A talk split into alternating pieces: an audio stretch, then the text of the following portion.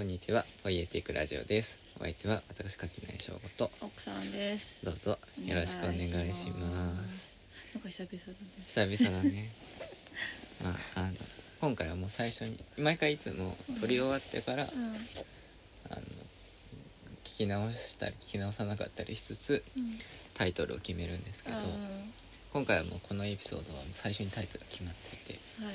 タイトルは「年のせい」にしようと思って年のせい。ますということであのなかなか見に行けないんだけどねプロキシオンのライブを。見に行けないどころかライブしてないというかあの人たちはまだバンドをやっているというつもりなのかどうか。みっちゃんは元気なんだろうか。全みっちゃん然元気ツイッター動いてないから動いてなない。まあだからこうあのなんだろう。万が一にもね、えっとこのね、はい。あのポッドキャストをプロキシオンのね今は3人か、うんまあ、なんで元メンバー合わせたら4人がね聞いてくれる可能性は万に一つもないとは思うんですけれども、はい。ここにあのプロキシオンのライブを楽しみに待っている人がいるぞっていうのをねうん。ここでお伝えしておこうと思うよ。まあ池袋直後埋まらない動員のバンドなんですけどね。池袋チョップはまだやってるんだよね。チョップはね元気だよ。なんかそれこそ一回ほらあの多分ね。関東で、かなり最初の方にそうそう。クラスター出ちゃっただっけど。つってそのやり後ちゃんと。玉に開けられてたけどなんかそれをかなりバネになるほど頑張ってるんだ。だからまたちょっとね池袋チョップでねうん。見れるといいな。うん。僕はあの上手側でうん。みっちゃんの前であの茨城。茨城だっけあ茨城。東関東なまりのね、えっと北関東で北関すね東か。北関東なまりをね うん。MC を楽しみに。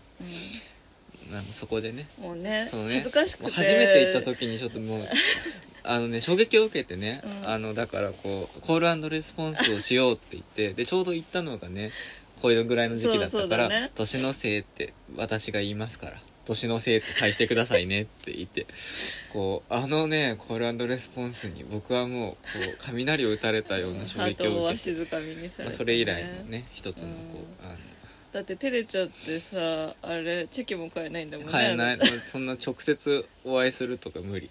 ステージとの関係性でいい、うんお金を落としてあげてね、うんお金を落としてあげたいんだけどね。でも物販に本ご本人がいるからなかなかそれも難しいから。そう。だからやっぱあなたに買ってもらわないと。っていうところで早速ね。う ん脱線しましたけど。脱線しましたがまあちょっとあの、まあ今年はいろいろとあのなんだろうな。割とそのあのね今日は振り返りをねうん。一応1年の振り返りをしてみようと思って。というのもうん。もともとあんまり年末年始のなんかこの改まる感じ好きじゃないんだけれども、うんまあ今年に限ってはね、うん。割とこういろいろとうん変化がありましたしで充実してたかって思っていろいろ見ていくとねやっぱりね20年がね割と空白だったというかやっぱりそのあ去20ね。年の3月からうん。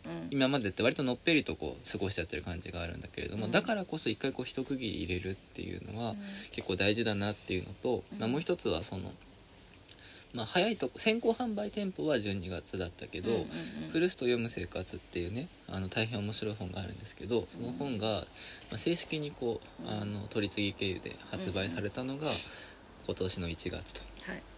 いうのもあってまあその、まあ、それ以降いろいろとねなんかこう楽しいこともありましたよというところで、まあ、振り返ってみるのもいいのかなっていうところとうん。あとあのアンカーっていうサービスを使ってこのはい。ポッドキャストはこう配信していうんるんですけど、そこにあの、まあ、Spotify の子会社というか Spotify が運営してるやつなんだけど、そこでその1年の振り返りみたいなのが見れるんですけど、まあ、それによると「ポエティックラジオ」大躍進の年だったらしいんですよね今年。そうそう。ちょっとここにメモを書いといたんですけど、はい。あのこう日本以外の地域でうん最もポエティックラジオを愛してくださっている地域がうん。シンガポールとアメリカらしいですうね、ん。まずね、これをもしだから今も、うん。今も継続して聞いてくださってる方の中にシンガポールまたはアメリカ在住の方がい。いらっしゃったり、まあ、それこそなんかそのハッキング技術を使って、うん。その自分のこう IP アドレスうん。をこうシンガポールやアメリカに設定している方がね、うん。まあ、いらっしゃったらなんかその方にはどうもですっていうところ、うん。でまああの大躍進でしてまず合計再生時間が、えー、9000え違う違う999%以上うん。伸びてます。アアップしています。でほぼ1000%ですね。もうスーパーサイヤ人みたいなもんですね。で合計再生回数は850%アップしてます、でフォロワー数は693%リスナー数は689%の上昇とうん。いうところでまあもう会社だったら翌年潰れるようなねあの大躍進をこう、ね なんかやってますよと。はい。でまあ17時から23時の、まあ、夕方からね寝る前にかけてに聞いてくださってる方が多いとうん。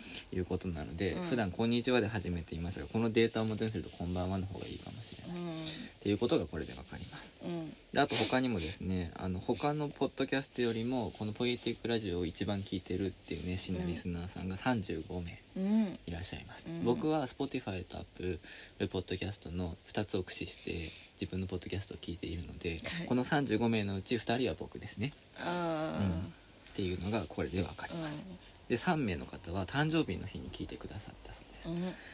で、えー、と9名の方が国際ポッドキャストでいつか知らねえけどその時にあの聞いてくださったと。はいでまあ、えー、と全てのエピソード大体11名が聞いてくださったまあ、これもだから僕とがうん。2人分とあなたが1人分でだから、まああとだからマスクさんと やめようそういうのね。まあたまたわけでね まあそんな感じでまあ大体10人ぐらい聞いてくれてるんじゃないかなっていうところでまあその、まあ、大人気ポッドキャストですよ。うんうんうん。うん。うん。まああの大体あの僕らの頃の小学校の教室一つ分ぐらいの人たちが聞いてくれてるっていうのが、まあ、実態なんですけど、まはい。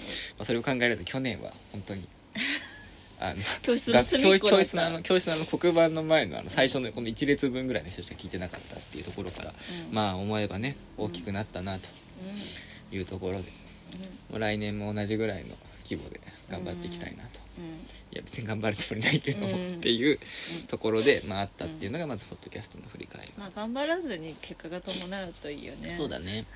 でまあで、まあ、ポッドキャストの振り返りでいうと今年に入ってからこう奥さん以外のね、うんうんうん。ゲストの方にお招きしてまずこのさっきねこう自分でちゃんと振り返ろうと思って書き出してみたんですけど、うん。1月の最初の頃に友田トンさんがうんうん。ゲストで来てくださったっていうのが、うんまずこう始まりで、うん。まあ、そこからこう若所さんとかね、うん。あと岸波さんとか、うん。まあ、岸波さん以外のなおのてか岸波さんが編著で出してる「読書のお供」っていううん人の皆さんとか、うん。まあ、あとはそれこそそのブルスト読む生活の合本版の編集出版をしてくださった松井さんとデザインをしてくれた中村さんがこうなんだろう一緒に出てくれたりとか、うんまあ、ちょっと今ここでもしかしたら抜け落ちてるのがあるかもしれないけれども、まあ、あとは青木さんとか亮太さんだからもうレギュラーメンバーみたいなもんですね。あ南森町さんともね、そうやったり、まあ、そううん。南森町さんが出てくださったのが多分じゃあ3月以降なんだけど、というのも3月にうん。日常的実践のポイエティークというですねあミシェル・ド・セルトの本が千曲うん。学芸文庫からうん。復刊されるっていうもうこのポイエティックラジオ的には大変めでたいことがあったりしまして、うん。まあ、これは別にこのポイエティックラジオの功績ではないんですが、ポイエティックラジオ関連ニュースとしては一番最大のトピックかもしれないっていうね。まあ、日常的実践のポイエティックが復刊されましたよっていうところで、まあ、そういうことがこうあったりとかね、まあ、それで定期的なあのものとしてその2人のデカメロンでルチャリブロの青木さんとのうんあのおしゃべり会があったりとか、うん。まあ、亮太さんとの雑談オブザ・デッドっていうゾンビ会がうん。あのあったりとかっていうところでまあそのポッドキャストとしてもこうちょっとずつ友達が増えてきてるかなと。うん。でまあしかもそのポッドキャスト発信ってわけじゃないけれどもあの5月にはね、友田さんとブリューブックスでうん。イベントが、おしゃべりのイベント。まあ配信だけだったけれども、うん。あったりとか、まあ、青木さんに至ってはオンリーディングで9月と12月に2度にわたってね、うん。まあ、そのおしゃべりプロレスみたいなことをうん。したりとかって、うん。あそうその感想をすれば聞いていな。かった？ね前回よりプロレスだったね。あ本当に？それは良かった。なんか前回私が焚きつけた割になんかん。穏便な感じだったけど、今回はすごいなんか最初からアップ終わってますみたいな感じでうん。始まり、割とこうね。あよかった。回しの取り合いがあった。行われていて。うん。あれ？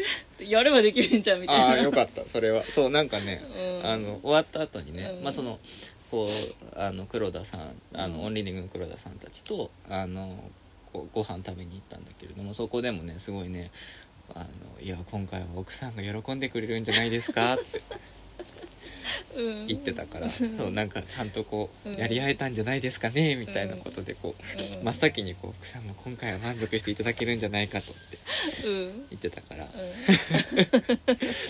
ったわ。うん、うん、なんかカンガルーの殴り合いみたいで。ああカンガルーのね割とあのシャレにならないやつだね。うんよかったです。そう。まあみたいないやなんか先にさ、うん。あの何？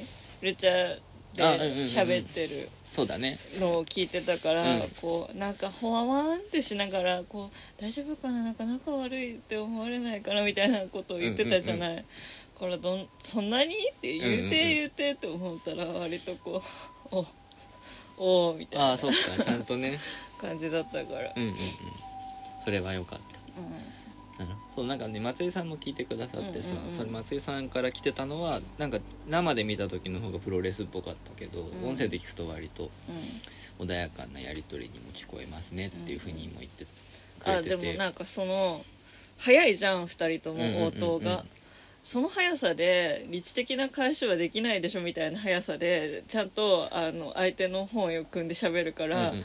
多分場にいる方がなんかとりあえずカウンターを打ち合ってるみあたいな気がするけど普通に音声だけを聞くと、すごいこの速さでラリーしてる。だからああやり取りが単純成り立っにてるっていうことだね。単純にアドレナリンがすごくて、はいはいはい。壮絶な感じがするけど会話としてはめ全然成り立ってるっていう。なるほどね感じ、うん。うんうん逆に質問コーナーバテてたよね。質問？質問がねバテてたっていうよりも、うん。ラリーをする相手が青木さんじゃなくて質問者の方とだそうだから、まあだから一応だから僕も青木さんも相手るんだ。に合わせてこうなんていうのそのラリーのスピードはこううん。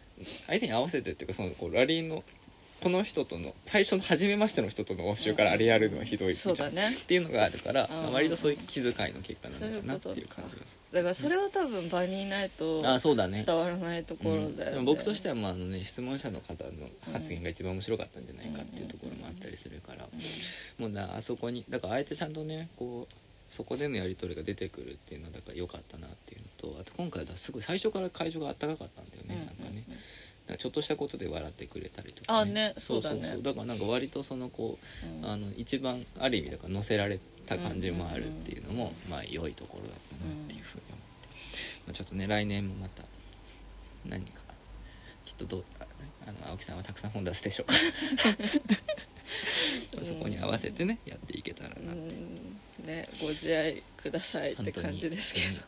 うん。いうところで、まあ、はい。ちょっとこう、うんまあ、楽しくやれたなっていうところと、まあ、あとはそのあの垣内翔吾というはい、名前をねうん。名前つうか、まあ、ペルソナをこう作って、そっちにこう人格をちょっと明け渡しながら活動し始めてたのが19年とか18年からだっけプルステン18 19年に出し出したのか。から18年から18年書き始めてる。まあだからまあそんぐらいからそういう垣内称号としてこう活動していって、うん。まあ、そういう意味でも今年はすごいだから一番ある意味こうあの世に出たじゃないですけど、うん。あのうちの祖父母が近、はい。駅前の本屋で文学会買えるとかいう、うんうんうんやっぱりでもそれすごいでかいことというかね、うん。紅白だね。そういやだからやっぱりだからこれまでの僕のうんあの活動が池袋チョップだったとすると、うん。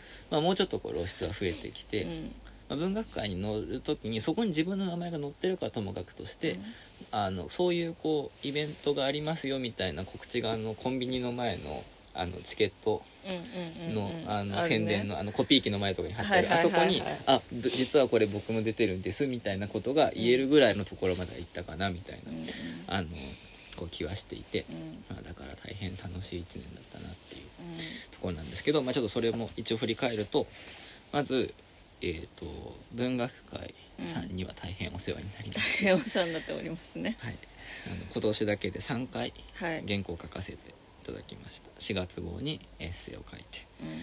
で、まあ、10月号に保坂さんとの対談をさせてもらってヘッドライナーですよ最高でしたねで、えー1月号か、うんなのでこ今月出ている12月号、12月に出てる1月号に、えー、と書評を初めて書かせてもらってっていうところで、まあ、ちょっとこ結構このねあの3回でまあてか主にこの10月号のプルースト特集のあの保坂さんとの対談で、まあ、よりなんか一個、まあなんていうのかな広まった感じというかうん。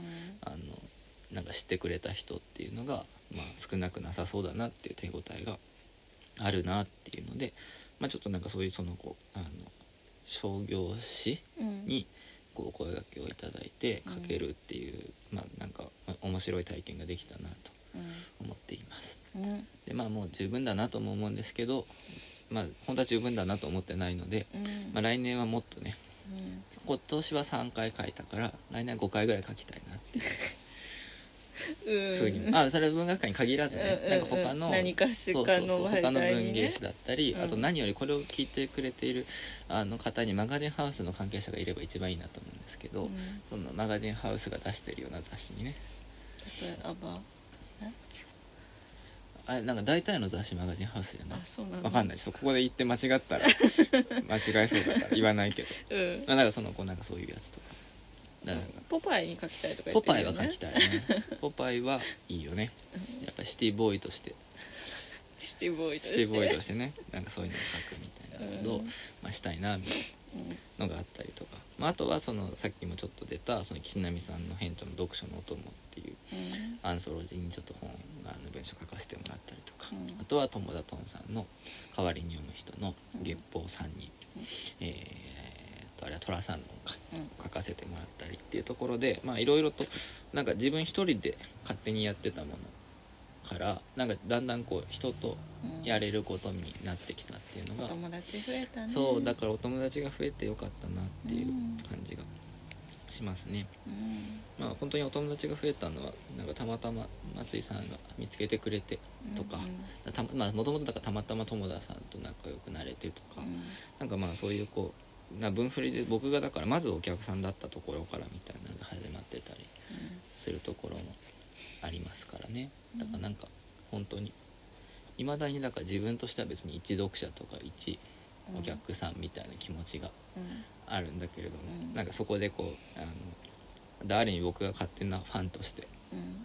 まあこういいなって思ってたお店だったり人にまあこういろいろフックアップしていただいたうん。年だったなと思いますので今後もっとねこうあのおでこにあのピンクダイヤモンド埋め込めるぐらいの知名度をこう得てビッグになったらね、まあ、どんどんそういう今度はそういうこううん。次の人たちをこうフックアップしていくみたいなそういうこうそのその界隈のドンみたいになっていく日は近いと思っていますが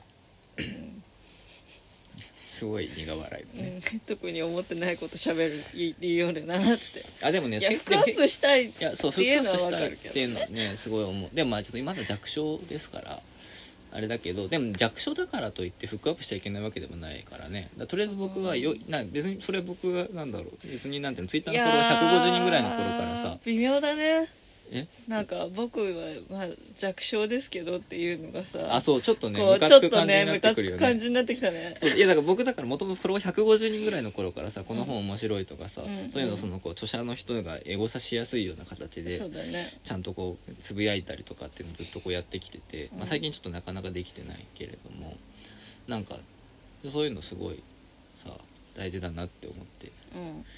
いるまあだってそれで著者の人がそう言ってくそうそう。そうれたりとかしたそうそうそう。だからやっぱりね気前の良さっていうのは増えていくもんだからだどんどんどんどんそういうのはやっていきたいなっていう。うん気持ちがありますが。私も好きなミルナさんも魂尊厳に在庫はないとそうそうそうそう。おっしゃってました。そうですね。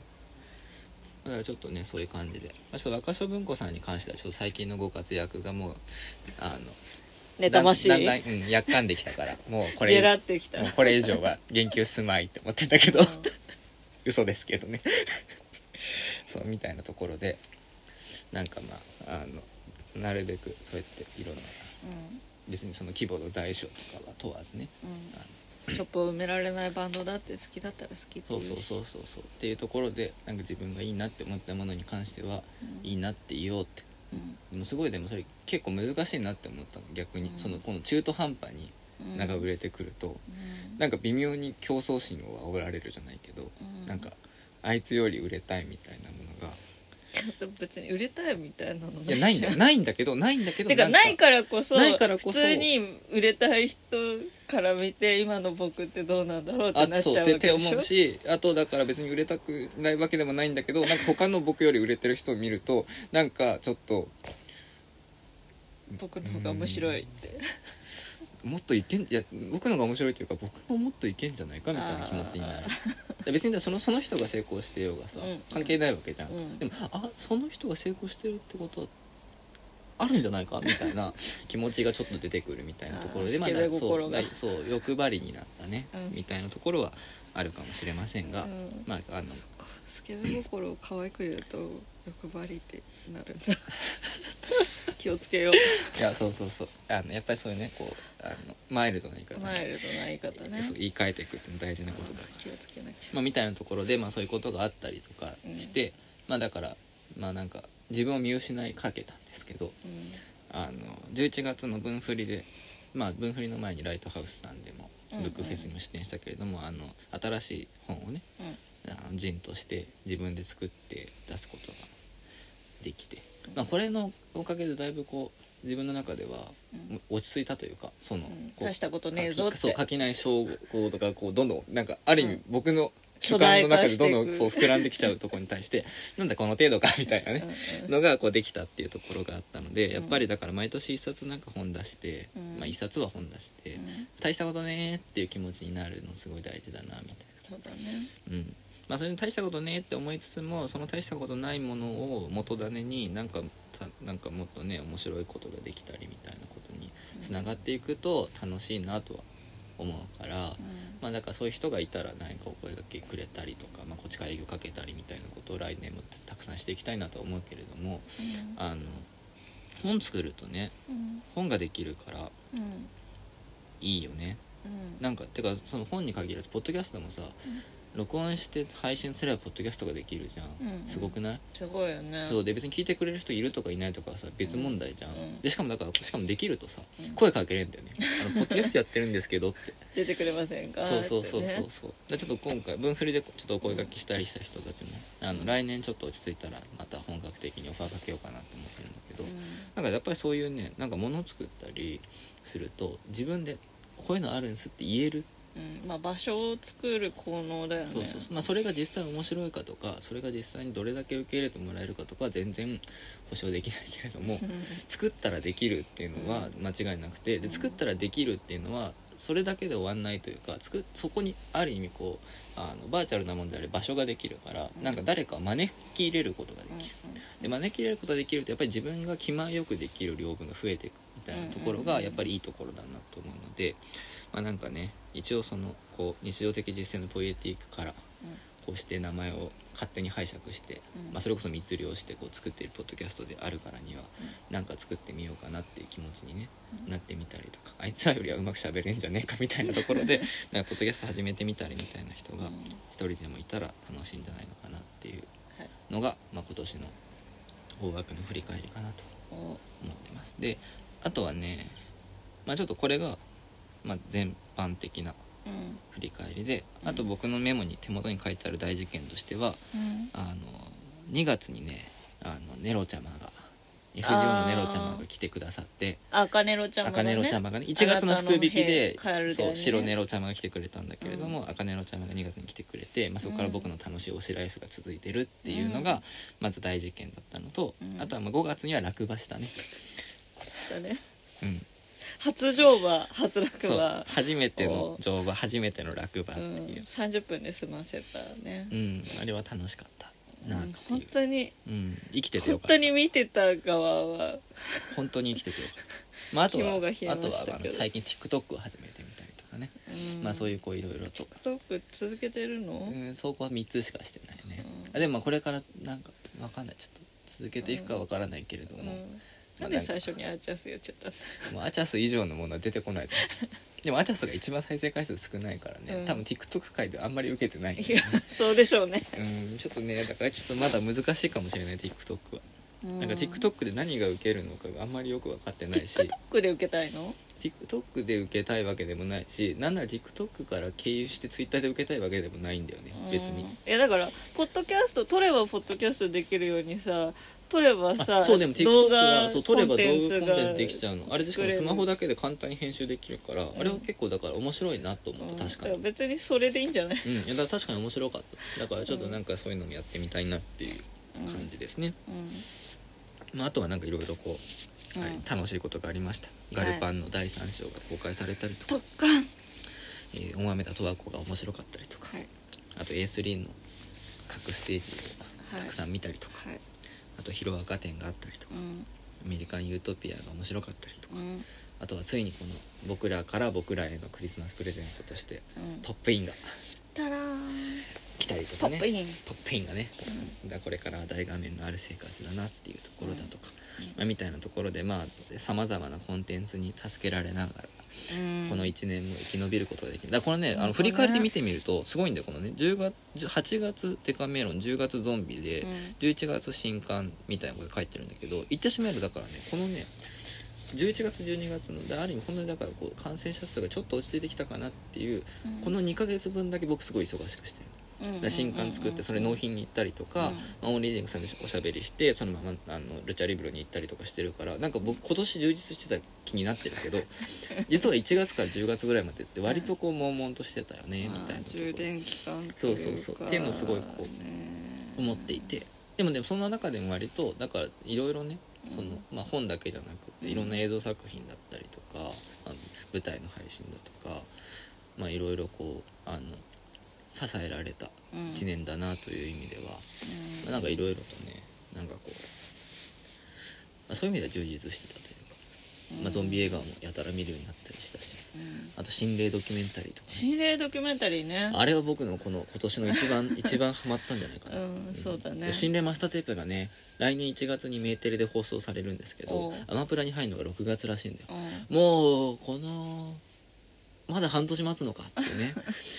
もううん。ちょっとところが今僕の中での嬉しいもどかしさではありますが、うんっていうところでまあなんかいろいろと楽しかったなっていううん。1年でうん。ございました、なんだかんだでこれで1時間経つと思ったけど30分ぐらいで振り返れちゃうんだね1うんもう年ね振り返り飽きちゃった。じゃあやめよう振り返りを。過去ばっかり向いてたら仕方がない。そうだよ。来年の抱負。来年の抱負？いきなり？うん。え？来年はうん僕はねあうん。本はちょっともうすでにそのゾンビ本出したりとかあうんうん。新しい日記本もねね。この新しい日記本はすごい楽しみにしといてほしいんですけど 新しい日記本ができたりとかっていうところで、うん。まあいろいろとちょっとこうなんだろうあのすでにうん。あの準備はしているので本は出るのは決まって2冊,、まあ、2冊は出すぞと、うんうん。まあ、自分でね、うん。出すぞっていうのは決まってるんですけど、いやあとあれだよ陣赤耳出すって言っちゃったじゃん。ああそうだ陣赤身も出すよだ3冊だ。3冊は制作が決まってるんですけど、うん。なんかね本だけじゃなくてお。なんか作りたいなっていう気持ちがあって。お。アパレルブランドとか立ち上げアパレルブランドとか立ち上げちゃったり 途中までやるっていうアパレルブランド作ろうかな。途中でやめるっていうねあのアパレルブランドがあるん知ってる？知らない。ああるんで途中でやめるっていうそのうん。バイトやめる学校っていうとこを主催してた人が、うん。なんかそのこう作ってるんだアパレルブランドかなわかん。ないうんちょっとあんまり詳しくは知らないんだけど、うん。っていうのがあって、うん。それとこうあの、うんおなんだろうリスペクトリスしてく。ペクトしてね、うん。うん途中までやるっていう、うん。昨日もあなたは初めての編み物を始めて15分でもういいってうん、言やってぱりねねそうだからでもちょっとだそこもう良くないと思うんだよね。やっぱりだなんかそういうまあ何でもいいんだけどうあのトートバッグ以外。トートバッグいっぱいあるからね。トートバッグと T シャツ以外のうん。何かをこう作るっていうことをしたいなうん。のを勝手に今妄想してて。うん。何作るかわからないんだけれどもね、うん。でもなんかでもなんか紙物もいいよね。だから手帳とかさうん。作りたいと今思ってる。なぜなら手帳でいいものがあんまり見つかってないから。うん。だからなんかそういうのをね多分これを聞いてくれている中村さんとかがにうん。こう協業してうん。なんかいい感じの作ってくださいよって僕が言うだけ言ってうん。ちょっとだけフィーをもらうみたいなアコギな商売をね始めてみたりとかっていうのを、うん。な嫌われるよ。うんしようかなっていううん。ところで、うん。まあ、勝手にこう妄想してたりとかっていうのがあるから、まうん。あ、とにかく僕は本以外のものも作ってみたいっていうのが来年のうん。まあ本は作る前提前で提で本以外もね。そうそうやってみたいなっていう感じですね、うん。あなたは特にね。そういうのないのよね。うん。じゃあ手伝ってもらおうかな。うん。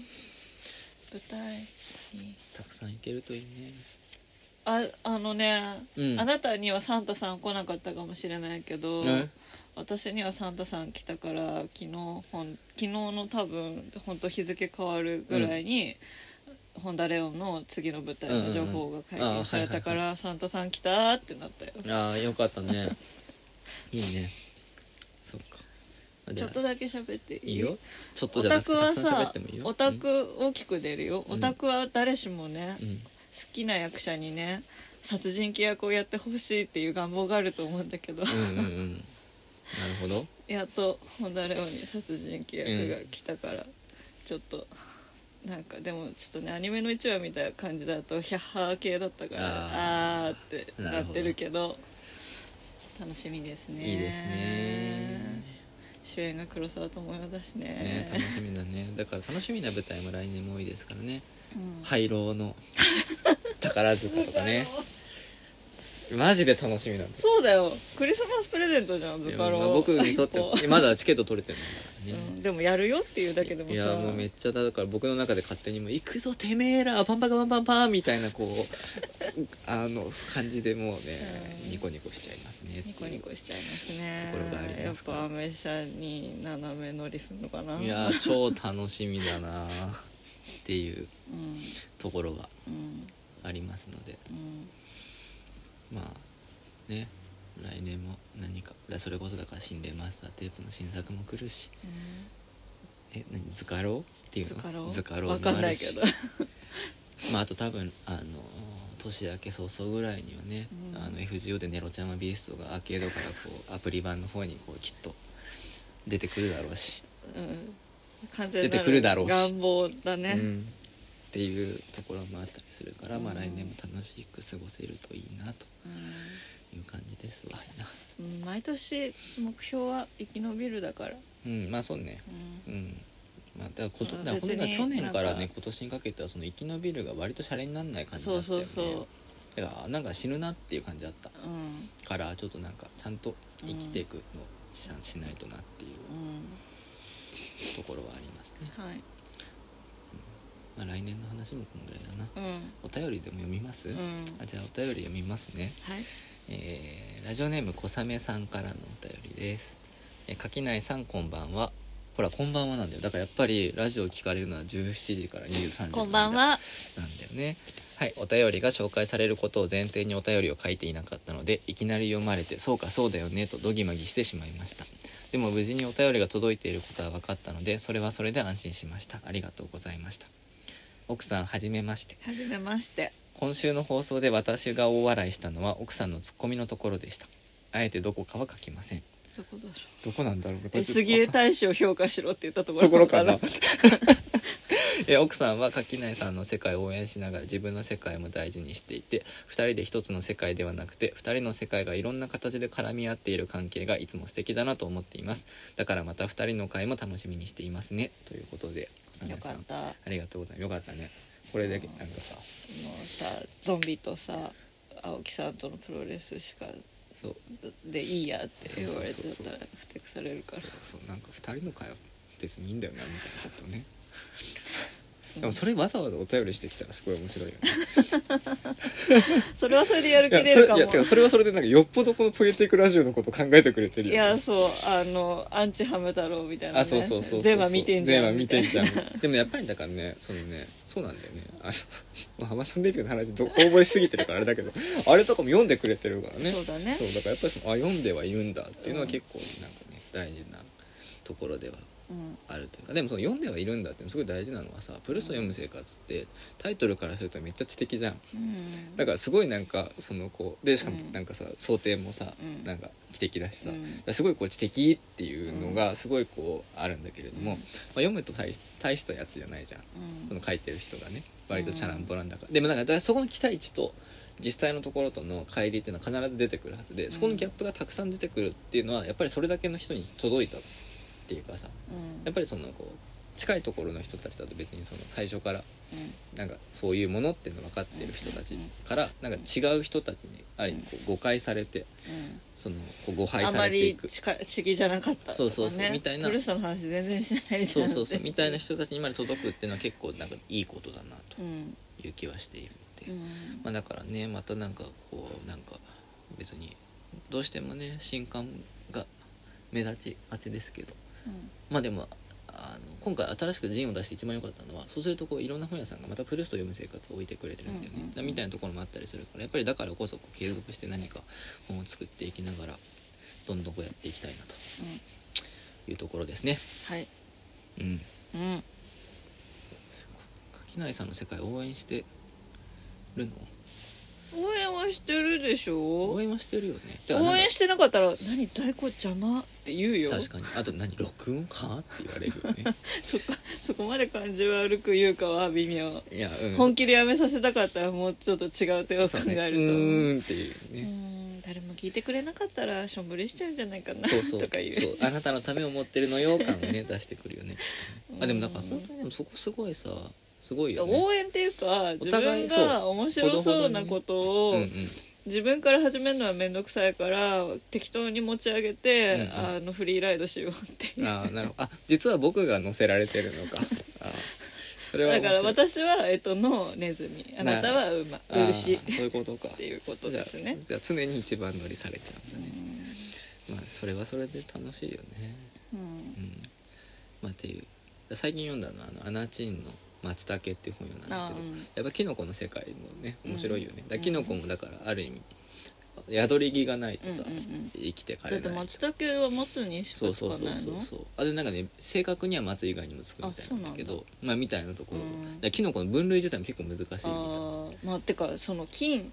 そうそうそう。なんか結構その生き物そうなの植物なの菌なのみたいな話あるよね。そう。だ胞子が成層圏を飛んでるとかねいう話もあったりして。そう面白いんだけど。私あれだよあの去年さ、うん。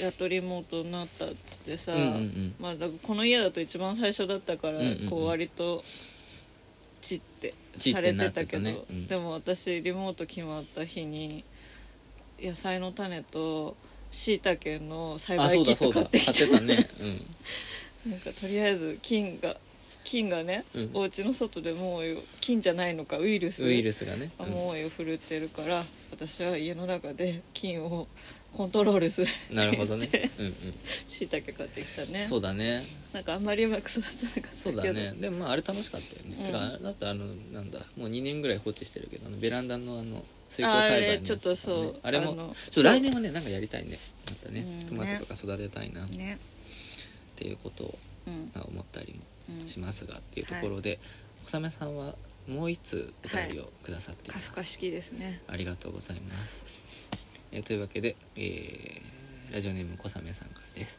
えー、垣内さんこんにちは。ポエティークラジオ三尊三者砲弾楽しく拝聴しました。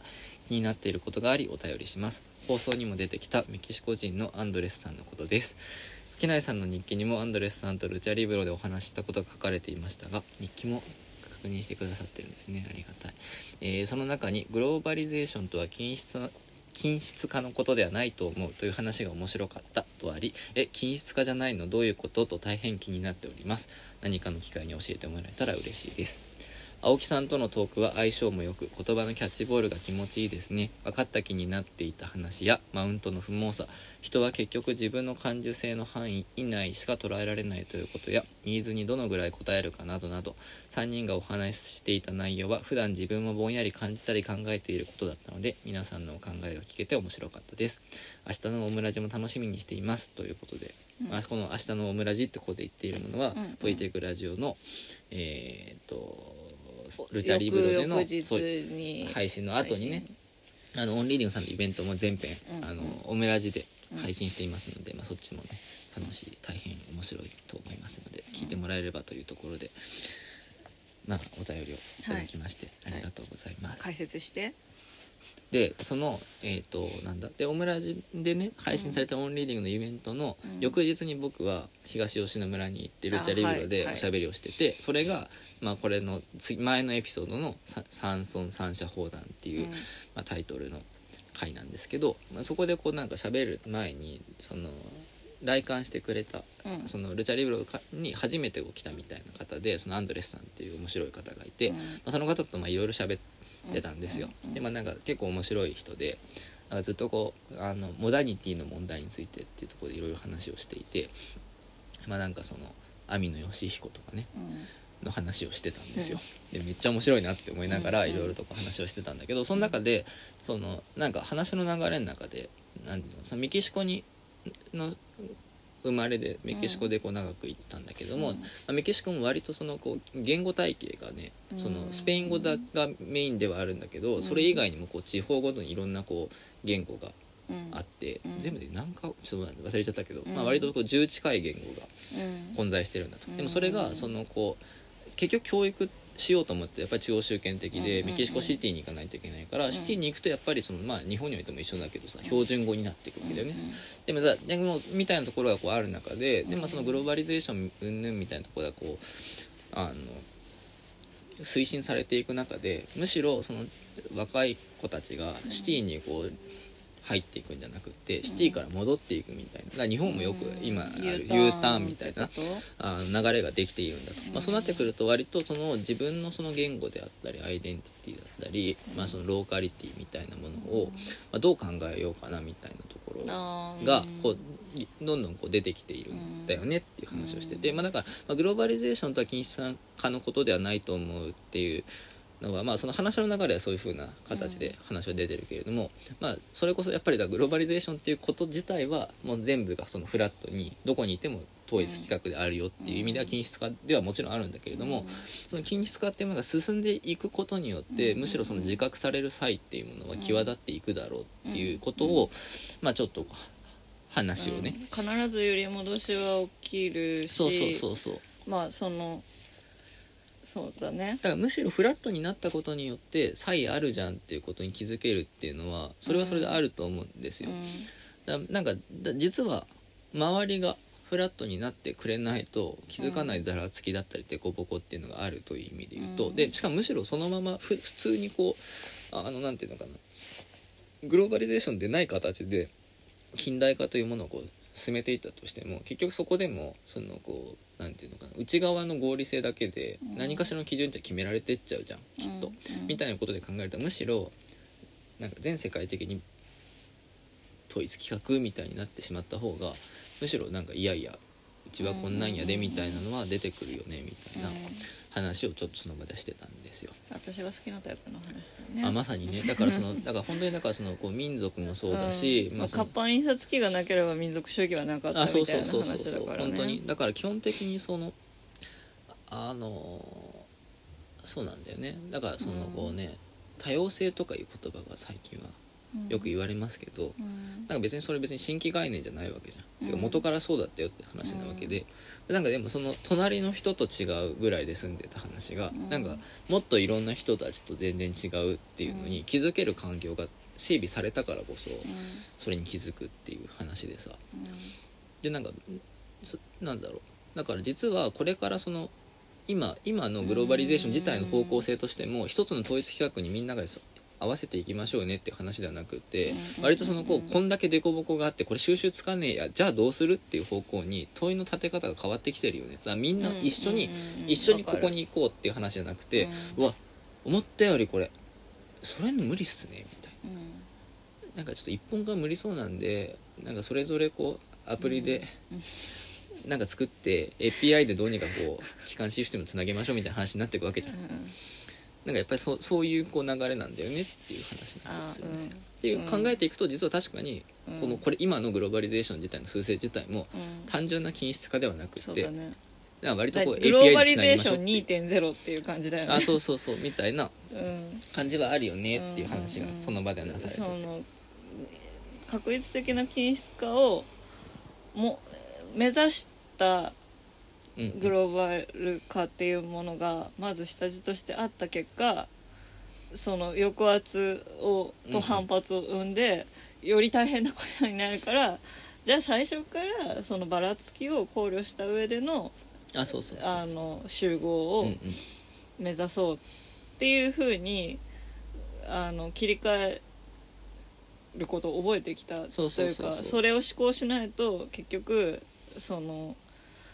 面倒事が増えていくからっていうことを考えると最近のグローバル化っていうのは均質化一辺倒ではないよねってそいううそうそういう話ですよねそういうこ。とですね、だそうです。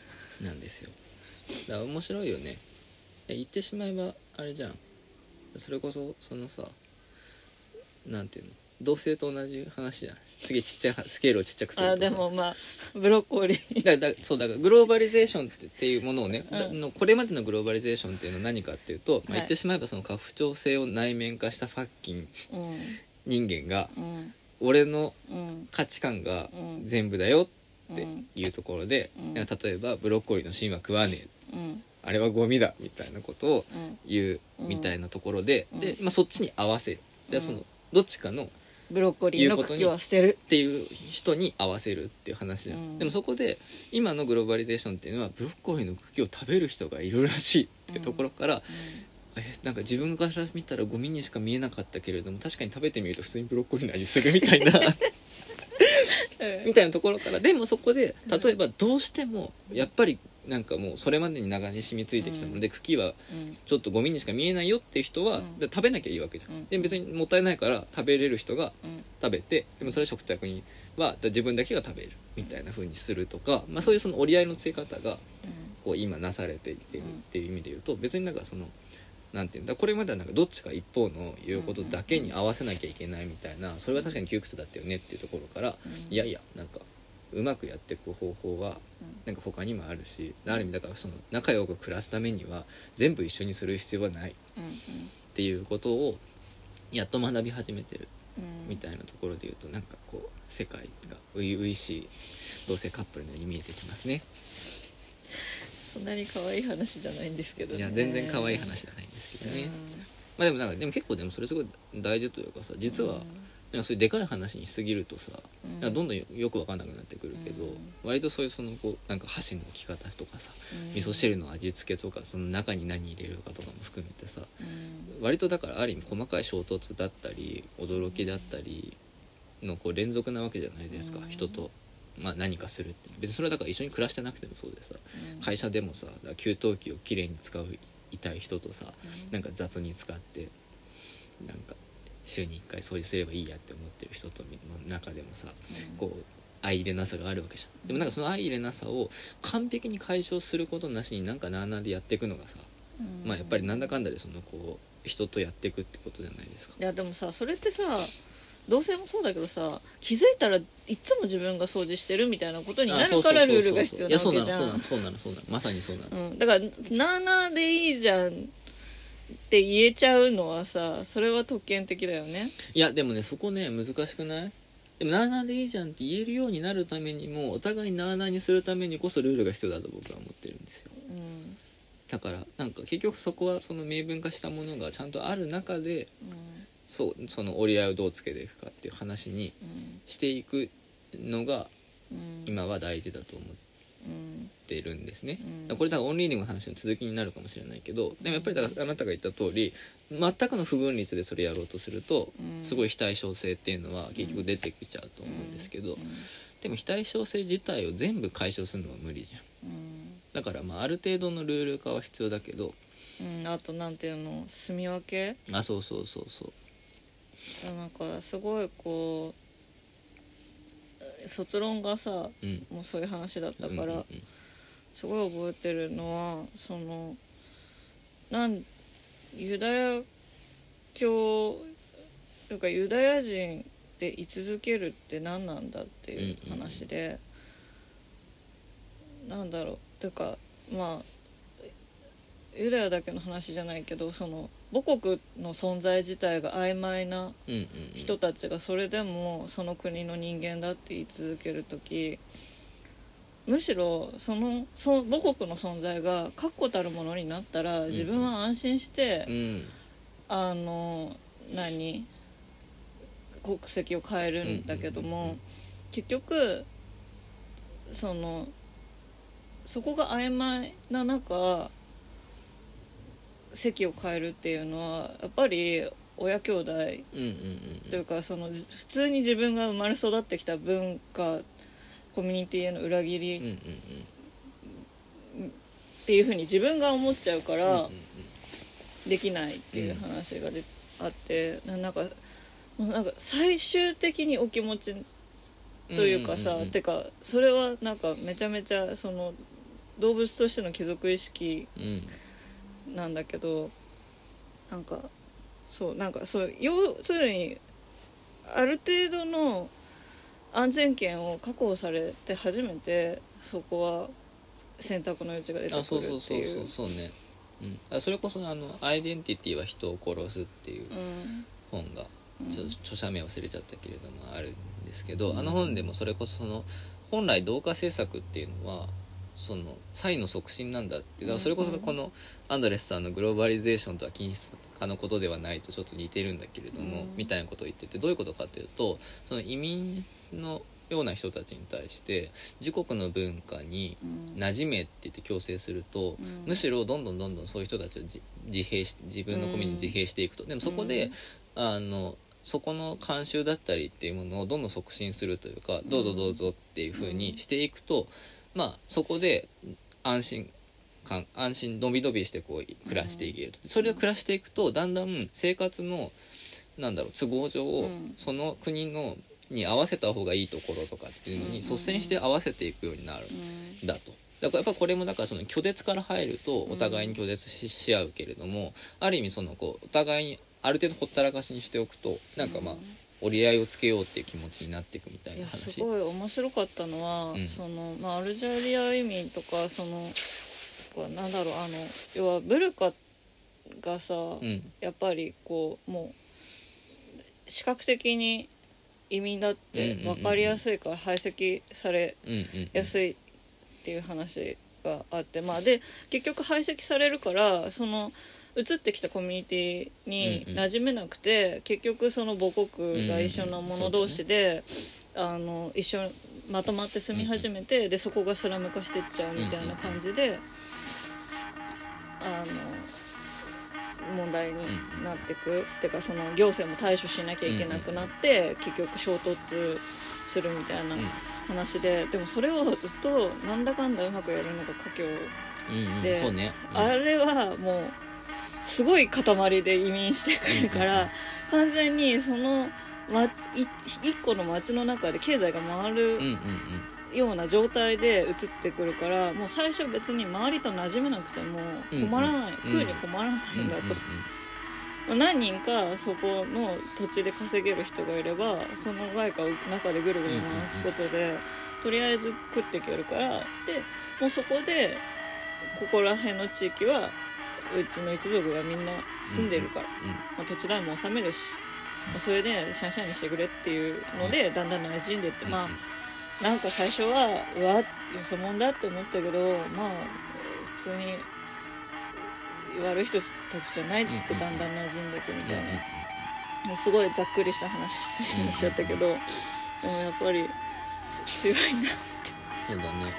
いやでもだからそう結局だから自分たちのだ独自性みたいなものを均質化していくみたいなあり方っていうのは非常に握手でうんなんかまあ割とまず好きにさせようっていう精神がね割と大事よねって思います。でそれこそだからそのねあなたの垣内さんの講演の仕方もうんなんか楽しそうだからほっとこうっていうことなわけじゃん。でも実はだからほっておくのが一番の多いよね。やっぱりね。うん、そう思う。うん。そう思う、うん。うん、やっぱりだからそれすごいだからうん大事なことよねってでどうしてもなんか良かれと思ってなんか海外ししようとした瞬間に全ての不幸が始まるよねって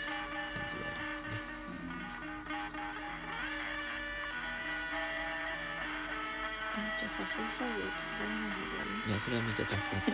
むしろそれはだってその率先して私の遊びださ率先して僕がさやってる遊びに参加してくれてるというかさ、うん。一緒にや遊んでくれてるってことじゃん。いやすごいんだよね。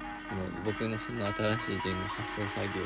発送作業どころかだからもうその在庫の管理のスプレッドシートから完璧なものをこう組んでもらってそのそこにその注文数を入れると厚みだったりをこう自動計算で大体これで出すといいみたいなのまで算出されてそれに合わせてこう梱包セットを作って僕はあとそれをこう郵便局に持ってくだけみたいなこう仕組みが出来上がって、ね、すごいなって。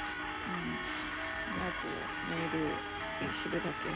僕はメールと宣伝をすればっていうところがねすごいなって思いますけど。まあでもなんかそうなんかやっぱりだからほえまず放っておく。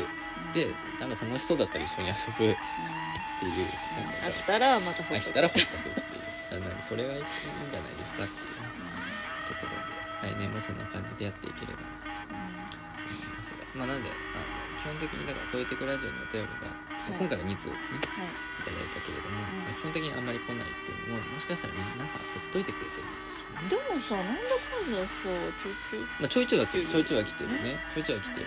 し、まあ、それ以上欲しいわけでも別にないから なんかあれなんだけど、うん。まあ、だからなんていうの？程よいじゃない？うん。なんかあ1ヶ月ぐらい。そっとね見守ってくるあなたのさフォロワーさんたちもさいいねしていいねあそうそう。ツイッターのね人たちもねそうリツイートあんまりしないで「いいね」だけそっと押してくれる。人やっそう。あの本の宣伝すらもリツイートはしてくれないっていうね。ところありますけれども。まあそんな感じでね。まあなんかお互いに適度に放っておきながらたまにこうやってお便りだったりで、ね、ちょっとこうおしゃべりできればいいんじゃないかなと思っておりますので、まあ、来年もどうぞ引き立ってよろしくお頼み申し上げます。お願いします。というところですかね、はい。まあちょっと来年来年ということは次の回は明けおめ会うんになるでしょうから。うん。皆さんなんかその来年に向けての抱負や何やらを宣言したい人がもしいたらお便りとかくれたらね頑張ってって。うん。それだけでしょどうせ。うん。頑張ってしか言わないうん。回がありますのでなん。かもらえたりもらえなかったりっていうのをねこれからも続いていくといいかなと思っていますというわけでちょうどいいお時間ですねまあちょうどいいお時間が1時間にしたらなっちゃってるからねあれいいんだよね別にね。なんか大体30分ぐらいを目安にしたいと言いつつ30分で収まった回一回もないと思うんだよね。ないと思う。だからまあまあみたいな感じですが、えー、ポイエティックラジオお相手は私柿田翔と。奥さんでした。どうもありがとうございました。た。良いお年を。良いお年を